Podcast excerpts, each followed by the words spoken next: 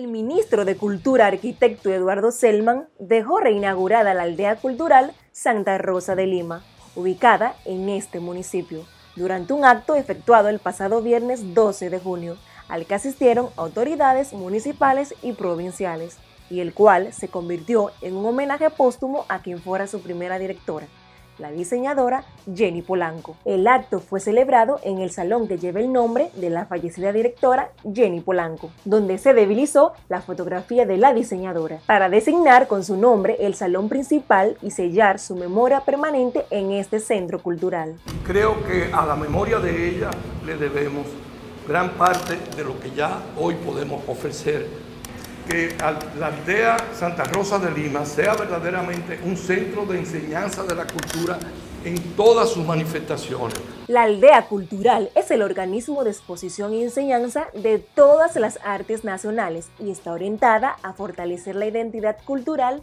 del dominicano. Instalado en la vetusta fortaleza Santa Rosa de Lima. Es el primero de varios centros que el gobierno se propone instalar en los destinos turísticos de República Dominicana. Si te gustó este video, deja tu like, suscríbete y visita nuestra web todoporelarterd.com. Leidiana Suero para Todo por el Arte RD.